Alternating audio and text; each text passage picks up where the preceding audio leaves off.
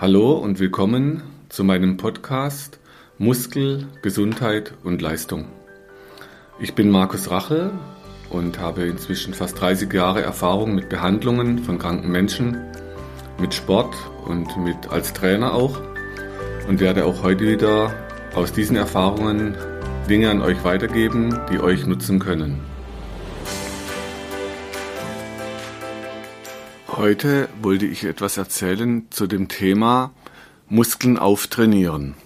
So vor 40 Jahren ungefähr, als ich anfing mit Sport, damals ging es so um Leichtathletik, Turnen, später kam dann Rettungsschwimmen dazu, dann noch später eben Kampfsport oder Mountainbike und unterschiedlichste Sportarten. Und immer wieder, wenn man Trainer hat, sprachen die davon, dass ich mir meine Muskeln auftrainieren muss. Als mein Rückenschmerz losging, war ich dann bei Therapeuten und damals noch im Schwarzwald habe ich immer wieder gehört, ich müsste meine Rückenmuskeln auftrainieren. Ähm, ich hätte zu schwache Rückenmuskulatur. Jetzt aus meinem, aus meiner Geschichte, die wurde es ein bisschen verfolgen. Ihr wisst ja, dass ich damals sehr viel Sport gemacht habe und sicher keine zu schwachen Rückenmuskeln hatte. Als die Hirnforscher kamen, die haben uns dann immer wieder gesagt, Leute, ihr macht hier Übungen, die sind hirnlos. Das wollte ich jetzt damals als Trainer und Physiotherapeut nicht hören und habe dann natürlich argumentiert, warum wir machen doch immer funktioneller die Übungen und die werden, man wird doch immer stärker im Rücken und dann haben die gesagt, gut, dann wird's halt funktionell hirnlos. Also spannend war, dass anscheinend irgendwas gefehlt hat, was Hirnforscher noch zusätzlich ins, in den Blick genommen haben, was ich bis dahin übersehen hatte. Und so ging dann halt mit der Zeit immer mehr die Suche los nach Übungen, wo ich meine Muskeln trainieren kann, wo ich mich auftrainieren kann, aber ebenso, dass ich meinen Schmerz langfristig loswerde. Und beim Auftrainieren von den Rückenmuskeln, also bei unseren Patienten damals, da war natürlich oft der Effekt, dass der Rücken erstmal besser wurde. Aber langfristig kamen die oft immer wieder und haben dann immer wieder erzählt, es geht immer wieder los und sie werden diesen Schmerz nicht los. Und dann kamen irgendwann Bandscheibenvorfälle, wo, wo ich noch gedacht habe, das kann doch nicht sein, wenn die doch ihre Muskeln regelmäßig trainieren. Natürlich hatte ich damals so einen Schutzmechanismus zu sagen, gut, dann ist halt der Patient schuld. Er hat zu wenig trainiert oder er hat die Übungen einfach falsch gemacht.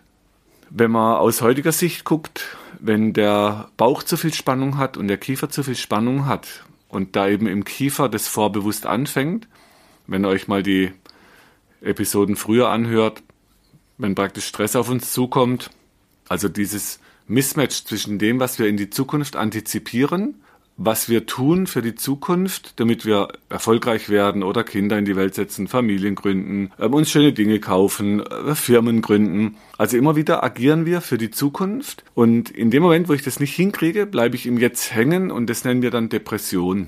Das heißt, wenn ich in die Zukunft antizipieren kann und aber trotzdem aus meinem Körper Meldungen bekomme, hey, mach mal langsam, gönn dir mal eine Pause, oder gestern hat eine Patientin erzählt, sie bräuchte eigentlich eine Stunde am Tag für sich selbst. Und äh, wenn die Leute dann so anfangen zu lachen, dann frage ich ja immer nach, was, was würde sie dann machen? Ja, ihr würde schon reichen, eine Stunde spazieren gehen. Also einfach eine Stunde für sich. Dann haben wir versucht zu, zu fragen, ob sie eben das hinkriegt, eine Stunde am Tag einfach in ihren Plan einzutragen, Park. Wie, wie ein Termin halt, dann steht da halt Park drin. Und der ist halt heilig. Da gibt es keinen anderen Termin in der Zeit.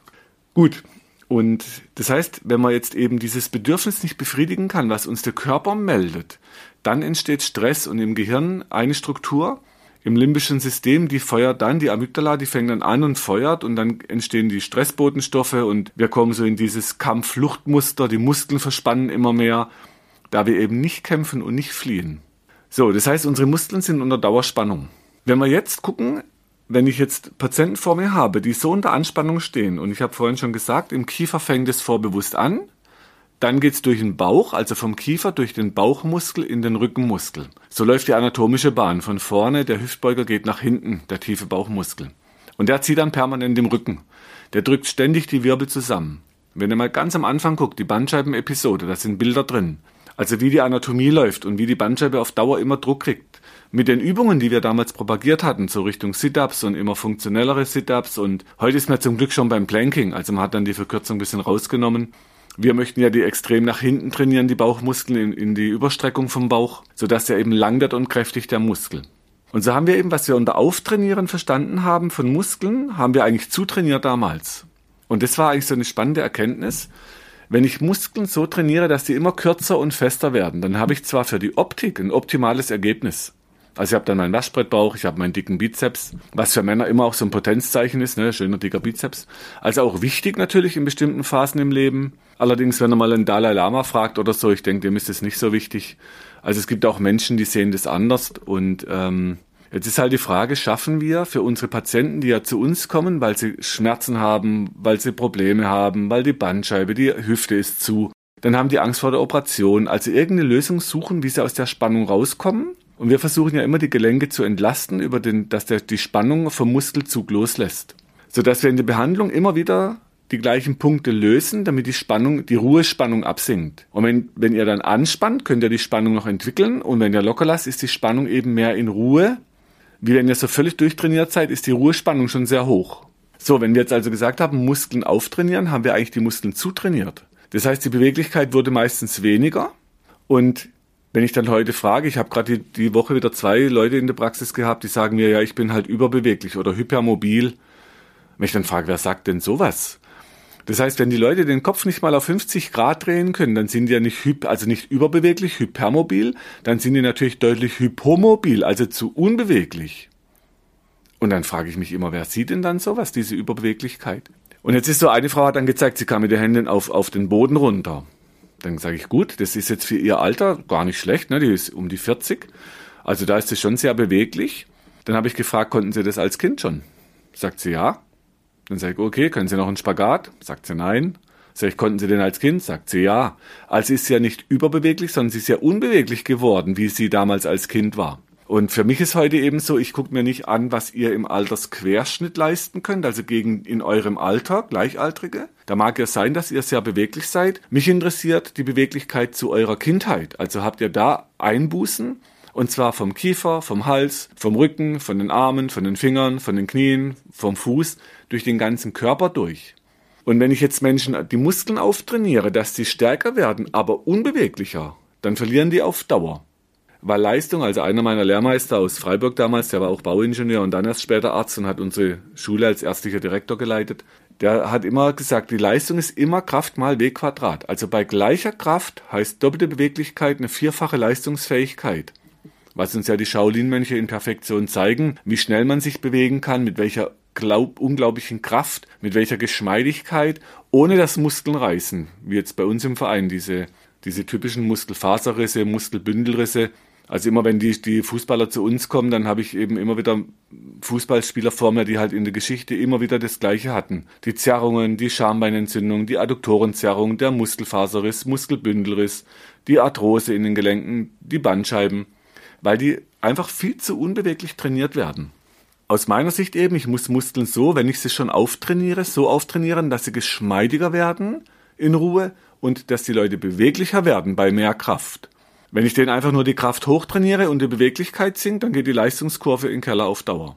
Wenn ich aber die Beweglichkeit hochmache und die Kraft vergesse, reicht's auch nicht. Also brauchen wir aus meiner Sicht diese Mischung. Und meine Lehrmeister waren da ziemlich gut und die machen auch da Forschung dazu, dass man sagt, okay, wenn ich die Kraft aufbaue, dann muss ich auch die Beweglichkeit gleichzeitig aufbauen. Und zwar so, dass der Muskel in die Länge trainiert wird. Und wenn er noch mal ein bisschen zurückguckt in den Episoden oder auf die Videos, die Dehnkraft ist da eben die schöne Mischung aus beidem, aus Dehnung und Kraft, dass man sich Muskeln eben auftrainiert in die Länge mit mehr Kraft, dass die Ruhespannung sinkt. So, und jetzt ist halt das Dilemma, ne? Ich habe dann die Patienten vor mir, dann trainieren die, dann behandeln wir, dass die Muskelspannung sinkt. Und vielen geht es dann besser. Also immer dann, wenn die Muskeln loslassen und die Beweglichkeit besser wird, gehen Schmerzen zurück, der Druck vom Nerv geht weg, der Druck vom Blutgefäß geht runter, der Druck vom Gelenk geht weg, Schmerzen verschwinden oft. Und ob der Kopf, der Kopf weh tut oder der Rücken oder das Knie, die Hüfte, das Prinzip ist oft ähnlich dass eben die zu hohe Spannung am Gelenk Schaden macht oder am Nerv oder oder oder. Und es hat sogar Auswirkungen auf unsere Seele, auf die Psyche, dass man sich eher so wie gefesselt fühlt oder unter Dauerspannung, unter Dauerstress, also muskulär. Auch da dann somatopsychische Auswirkungen in unser Erleben. So, und wenn ich jetzt die Patienten so hinkriege, dass es lockerer wird und ihnen diese Dehnkraftübungen ans Herz lege, dass sie eben anders trainieren wie bisher, dass sie sich so die Kraft trainieren, dass sie gleichzeitig beweglich werden, und dann kommt eben der Knackpunkt, dass man dann manchmal erstmal ein Stück weit loslassen muss von Altem, also von dem, was man bisher so gemacht hat. Und dann gehen die aber oft zurück ins Fitnessstudio zu ihren Fitnesstrainern oder ins Sport, zu den Sporttrainern. Und wir haben jetzt in unserem Verein so einen guten Deal mit meinem, also mit dem, dem leitenden Trainer und mit dem Stellvertreter, dass ich medizinisch eben Vorgaben machen kann und dass wir Übungen umbauen, sodass man die Spieler nicht ständig fest trainiert. Die sollen zwar ihr Spiel gewinnen, aber am besten die Gesundheit nicht verlieren. Das ist halt mein Anspruch. Und da haben wir eine gute Mischung hingekriegt dass wir die Spiele gewinnen und die Gesundheit so gut wie möglich erhalten. Mal abgesehen von, von, also von Unfällen. Ne, da, das ist natürlich nochmal eine andere Diskussion. Aber so, dass eben die Trainer auch Bescheid wissen, dass wenn ich die Jungs trainiere, dass ich dann, oder Mädels, dass ich dann auch ein Training brauche, was die geschmeidig trainiert. Und bei uns im Fußball zum Beispiel als, als Beispiel, ich habe dann viele erlebt, die haben dann O-Beine entwickelt. Und es gibt nicht viele Sportarten, wo das so extrem ist wie beim Fußball. Das heißt, die Schubbelastung, wenn ihr euch so ähm, Slow Motions anguckt, es gibt so super Slow Motion Aufnahmen, wie die Gelenke belastet werden, wenn die so abbremsen aus der Geschwindigkeit, wenn die Richtungswechsel kommen, so dass eine Schubbelastung immer nach außen geht und die Muskeln innen verkürzen. Das heißt, der Zug innen steigt und biegt praktisch das Bein nach außen weg. Also die Form folgt immer der Muskelfunktion. Jetzt kann man sagen, okay, irgendwann man fängt dann an der Auswirkung ein, wenn so ein Gelenk halt einen Verschleiß zeigt, oder man fängt vorher schon an. Und für unsere Fußballer heißt es, die trainieren Richtung Spagat. Also natürlich nicht, die trainieren nicht in Spagat wie ein Turner oder ein Tänzer oder ein Kampfsportler, aber zumindest die Richtung, dass ein Ausgleich kommt. Und ich sage immer so Spagat wie möglich. Das muss ja kein Spagat sein, weil die haben es ja meistens nicht von klein auf trainiert. Das ist ist nicht so einfach, aber ich habe jetzt schon zwei und ich habe in meinem Verein um eine Kiste Bier gewettet. Wer zuerst den hinkriegt, der kriegt die. Oder Mischgetränke, was auch immer. Auf jeden Fall, äh, wir haben jetzt schon zwei, die mich darauf angesprochen haben. Sie sind fast so weit. Und wenn man das sieht, wie viel beweglicher diese Spieler werden, das ist einfach schön zu sehen, dass wir die Kraft steigern können, die Leistung, das Verständnis, die Spiele gewinnen und auch noch körperlich leistungsfähiger, weil wir geschmeidiger werden und die Spannung runterkriegen in Ruhe sodass immer, wenn die aufs Spielfeld gehen, Spannung aufbauen können, aber auch wieder abbauen. Und so ist eben, was ich heute unter, unter Auftrainieren von Muskeln verstehe, heißt, ich trainiere den auf Kraft auf und auf Länge gleichzeitig, dass er kleinste Teile, die heißen Sarkomere, auch einbaut. Und dieser Kraftaufbau sieht anders aus. Man sieht dann halt nicht mehr so trainiert aus, die Muskeln werden dünner und geschmeidiger. Nur die Explosivität, die man entwickeln kann und die Power, dass er nicht so zuschnürt, bevor man ins Sport geht, die steigt eben deutlich an. So, also nochmal als Resümee für heute. Das Auftrainieren von Muskeln kann man so, dass er kurz und fest und dick wird. Gut für die Optik. Nicht immer zum Besten von der Leistung. Heißt dann vielleicht, ich kann viel Kraft entwickeln, aber keinen Spagat mehr. Ich kann Muskeln so aufbauen, dass er lang wird und geschmeidig, aber halt nicht so trainiert aussieht in Ruhe, nur wenn ich ihn anspanne, dann fest wird. So dass ich heute eben so ein Plädoyer für temporären Waschbrettbauch, also ich kann den anspannen zum Waschbrett, aber auch loslassen ich kann meinen Bizeps anspannen, dass er fest wird, aber auch loslassen, sodass ich so temporär angespannte Muskeln habe. Wenn ihr mehr Infos braucht, die Videos sind auf der Website oder bei YouTube. Schaut's euch an. Fangt langsam an. Man steigert auch hier, ne? Anfänger, Fortgeschritten, Könner, Meister, Großmeister. Also auch da langsam steigern, dass man nicht übertreibt und sich nicht vielleicht durchs Training dann Verletzungen zuzieht. Ich hoffe, es hilft euch weiter und ihr wisst ja, inzwischen ist das Mio-Board auf dem Markt. Wer Lust hat, kann sich mal auf der Webseite die Filme angucken. Auch das Mio-Board hilft uns ein Stück weit, dass wir die Spannung runterkriegen, sodass man jeden Tag ein bisschen was für sich tun kann. Und die Mischung aus Mio-Board nutzen, Dehnkraftübungen, wir in der Behandlung dann das Backup, wenn es gar nicht geht, sodass ich in die Zukunft hoffnungsvoll blicke, dass sich viele in, die, in diese Richtung weiterentwickeln können und weg von diesem immer nur einfach auftrainieren und trainieren und trainieren und immer im Stress sind, weil sie zu wenig trainieren, sodass man da auch ein bisschen mehr Gelassenheit vielleicht in die Gesellschaft bekommt. Vielleicht können auch Trainer umstellen auf Dehnkraft, dass man es mit einbaut, dass man sagt, okay, man trainiert jetzt das herkömmliche plus Dehnkraft, dass man so eine Mischung hinkriegt. Und es geht ja gar nicht darum, was wegzulassen oder zu verbieten, sondern dass man es ergänzt mit Dingen, die uns eben auch in die Beweglichkeit weiter trainieren. Gut, dann würde ich sagen, viel Erfolg und bis zum nächsten Mal. Wenn du meinst, dass dir diese Infos helfen oder du weitere Infos suchst, Schau auf meiner Website unter www.muskel-gesundheit.de rein.